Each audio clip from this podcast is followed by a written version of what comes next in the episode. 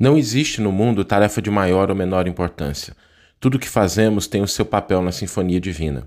Por isso é importante desenvolver essa consciência, a fim de que a gente opere da melhor forma possível dentro das tarefas que a vida nos oferece. Como nos diz Emmanuel, no campo da vida, cada inteligência se caracteriza pelas atribuições que lhe são próprias.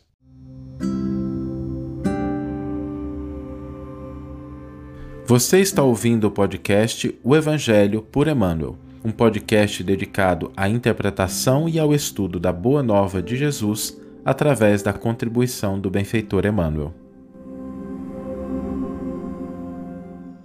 A nossa reflexão de hoje é sobre a tarefa que nos compete realizar na vida, as diferentes posições em que nos encontramos, aquilo que a, a vida nos oferece de trabalho, de oportunidade de crescimento. É importante a gente lembrar que todos somos importantes, todos somos essenciais na posição e com as atribuições que a gente está na vida. O trabalho que nos compete fazer, as tarefas, por menores que sejam, por mais simples, são todas de inestimável valor. Porque cada nota tem o seu valor numa sinfonia. Eu não sei se as pessoas gostam ou não de música clássica, mas eu vou utilizar essa metáfora. Eu, particularmente, gosto muito aqui em casa. A gente tem uma, uma paixão pela música clássica. Minha esposa toca piano, meu irmão toca violão clássico, né? Eu arranho, viu, gente? Não, não toco, não. Eu, às vezes, incomodo as pessoas com um pouquinho de música. E a gente, quando se lembra dessa, dessa sinfonia, dessa que reúne ali né, vários instrumentos, vários instrumentistas, a gente não pode suprimir nenhuma nota, porque senão a sinfonia fica incompleta. Não basta você ter o Spala, que é aquele primeiro violinista que toca melhor, o mais virtuoso, que tem a tarefa dos trechos mais complexos. Não dá para a gente suprimir os outros só porque tem um excelente Spala, porque a sinfonia não vai se realizar. Não dá para a gente valorizar mais o contrabaixo do que a viola, o tímpano do que o, às vezes até o triângulozinho. Não dá nem para desvalorizar as pessoas que organizam o palco ali. Tudo concorre para que aquela obra seja realizada com perfeição, para que ela se desenvolva, para que ela seja completa. E na sinfonia do universo, cada criatura tem a sua nota particular. E essa nota é uma nota importante por isso a gente precisa reconhecer isso e buscar fazer o melhor possível daquela tarefa que nos é dada, daquela oportunidade de trabalho que nos é concedida no dia de hoje.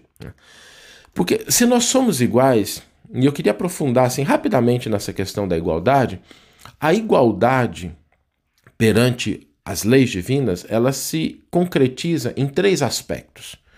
Todos nós temos uma igualdade do ponto de origem, saímos da mesma forma, fomos criados simples e imperfeitos, então temos o mesmo ponto de origem. Temos o mesmo ponto de destino, que é chegar à união com Deus, chegar à perfeição que nos é possível, chegar ao estado de espíritos puros, iluminados. Esse é um ponto de destino que todos chegaremos. Então somos iguais na origem e no destino. E somos iguais em relação ao apoio, à misericórdia, à atuação das leis que nos auxiliam nessa trajetória. Então, são três aspectos que definem a igualdade para todas as criaturas. Agora, o trajeto, o caminho, a característica, a nossa própria natureza vão se diferenciar. É por isso que existem diferentes pessoas em diferentes graus, realizando diferentes tarefas. E a gente não pode compreender elas como sendo melhores ou piores, porque algumas pessoas estão realizando uma tarefa às vezes mais complexa, de maior visibilidade, de maior notoriedade. Isso, perante as leis divinas, não caracteriza nenhum diferencial que a pessoa possa utilizar para achar que é melhor do que a outra. Porque a outra tarefa também é importante e a gente necessita de todas elas. A gente necessita que tudo realize o seu trabalho bem feito, mesmo que aparentemente seja um trabalho de menor relevância, de menor importância, de menor amplitude. Não, não, precisa se preocupar com isso. O trabalho ele é fundamental e a gente deve aprender isso. Eu aprendi isso na minha vida porque eu comecei sendo office boy. Comecei limpando o chão de loja e eu vi o quanto era importante isso, né? O quanto era importante, sendo office boy, entregar o documento no lugar certo, colher o carimbo na data adequada, limpar o chão da maneira correta, ter o cuidado ali para não deixar espuma para ninguém escorregar, tudo é importante. E a natureza nos dá exemplo disso. Se a gente for pensar, por exemplo, no, numa plantação, o solo é o mesmo, o clima é o mesmo, o sol continua brilhando da mesma forma para todas as plantas, mas cada uma tem a sua característica. Nós temos a macieira, que vai dar maçã, nós temos a laranjeira, que vai dar laranja, nós temos a parreira, que vai dar a uva, e todas essas frutas são importantes: o trigo, o arroz, o feijão, que seria se a gente tivesse só um tipo, uma monocultura. Aliás, os agricultores sabem disso, né? A monocultura nunca é ideal. Imagina, por exemplo, se a gente tivesse uma casa. O que é mais importante na casa? A parede, o chão ou o telhado? Bom, tira um desses e vira aquela música, né? Da casa muito engraçada que não tinha teto, não tinha nada, porque sem um desses elementos a casa não fica de pé. A gente precisa lembrar que até no corpo físico, o que é mais importante? O coração? É, o coração é importante, mas e o estômago? E o pulmão? E os olhos? E o sistema nervoso? E os ossos? Tudo na vida concorre para uma harmonia e a gente precisa ter essa consciência para que a gente tenha orgulho daquilo que a gente está fazendo. Orgulho no bom sentido, né? Que a gente valorize aquilo que a gente está fazendo, a tarefa que nos é dada, por duas questões. Porque é na tarefa que nós estamos realizando no dia de hoje que nós encontramos as lições as informações e as possibilidades de crescimento que nós necessitamos como indivíduos. Aquilo que a gente está fazendo hoje diz algo acerca da nossa necessidade de crescimento, de aperfeiçoamento e progresso. Aquela pequena tarefa ou grande tarefa, não importa. Nós estamos naquela posição porque aquilo tem algo a nos agregar. Segundo, porque desempenhando bem aquela tarefa, fazendo aquilo que a vida nos oferta de oportunidade, que nós vamos ter acesso às mudanças que necessariamente vão acontecer. Porque existem pessoas que querem a mudança antes de ter aproveitado aquela pequena lição. Seria semelhante ao aluno que quer fazer os cálculos muito avançados de matemática sem ter aprendido a escrever as primeiras letras. A primeira letra é que te dá base, te dá condição de fazer um, um, raciocínio mais elaborado, depois desenhar os números, fazer as contas, para então fazer os cálculos mais sofisticados. Então, a vida tem essa beleza de que a gente pode sim reconhecer qualquer coisa que nós estamos fazendo como sendo algo que agrega valor para que a gente se torne quem nós somos. Muitas pessoas falam de propósito de vida e esquecem que o propósito de vida está na vida está na vivência das experiências que estão à nossa volta, que a gente está buscando. A vida nos informa isso. E na medida em que a gente realiza essas coisas com amor, com diligência, com cuidado, com zelo, a gente vai desenvolvendo a nossa capacidade de crescer e aí abrir espaço para novas oportunidades, para novas possibilidades. Mas é preciso valorizar no dia de hoje a tarefa que a vida coloca em nossas mãos e realizá-la, por grande ou pequena, da melhor forma possível.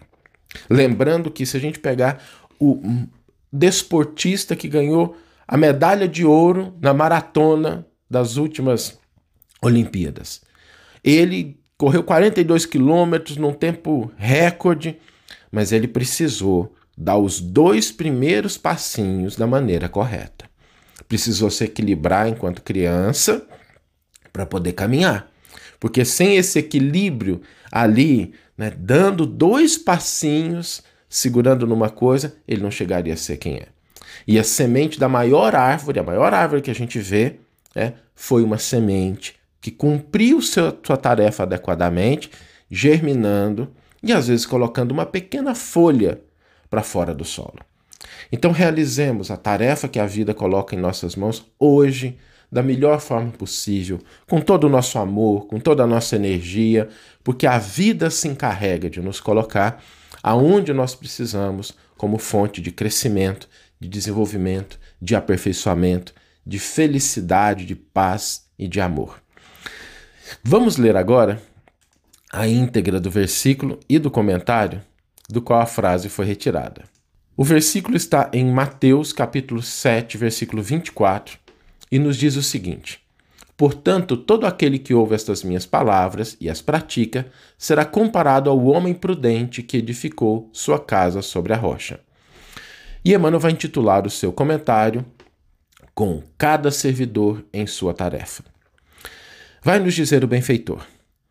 No campo da vida, cada inteligência se caracteriza pelas atribuições que lhe são próprias, seja nos recintos da lei, nos laboratórios da ciência, no tanque de limpeza ou na cabeceira de um doente, toda pessoa tem o lugar de revelar-se. Não te afirmes desse modo inútil ou desprezível. E atendendo ao trabalho que o mundo te reservou, não te ausentes da ação alegando que todos somos iguais e que por isso mesmo não adianta fatigar-se alguém por fazer, por trazer a nota em que se particulariza a sinfonia do universo. Sim, todos somos iguais na condição de criaturas de Deus e todos nos identificaremos harmoniosamente uns com os outros no dia da suprema integração com a infinita bondade. Mas entre a estaca de partida e o ponto de meta, cada um de nós permanece em determinado grau evolutivo, com aquisições específicas por fazer, conquanto estejamos sobre o critério imparcial das leis eternas, que funcionam em regime de absoluta igualdade para nós todos. Em cada fase de realização do aprimoramento espiritual, como acontece em cada setor de construção do progresso físico, preceituam os fundamentos divinos, seja concedida a cada servidor a sua própria tarefa. Isso é fácil de verificar nos planos mais simples da natureza. No trato de solo, as expressões climáticas são as mesmas para todas as plantas. Contudo, a sarça não oferece laranjas e nem o mamoeiro deita cravos. Na moradia vulgar, o alicerce é uniforme na contextura, mas o teto não substitui a parede, nem a porta desempenha as funções do piso. Na produção da luz elétrica, a força é idêntica nos condutos diversos. No entanto, o transformador não serve de fio e nem a tomada efetua a obra da lâmpada. No corpo humano, embora o sangue circule por seiva única de todas as províncias que o constituem, olhos e ouvidos, pés e mãos desenvolvem obrigações diferentes. Certo, podes incentivar o serviço alheio, como é justo adubar-se a lavoura para que a lavoura produza com segurança. Todavia, a obrigação hoje é intransferível para cada um, não obstante a possibilidade dessa mesma obrigação alterar-se amanhã.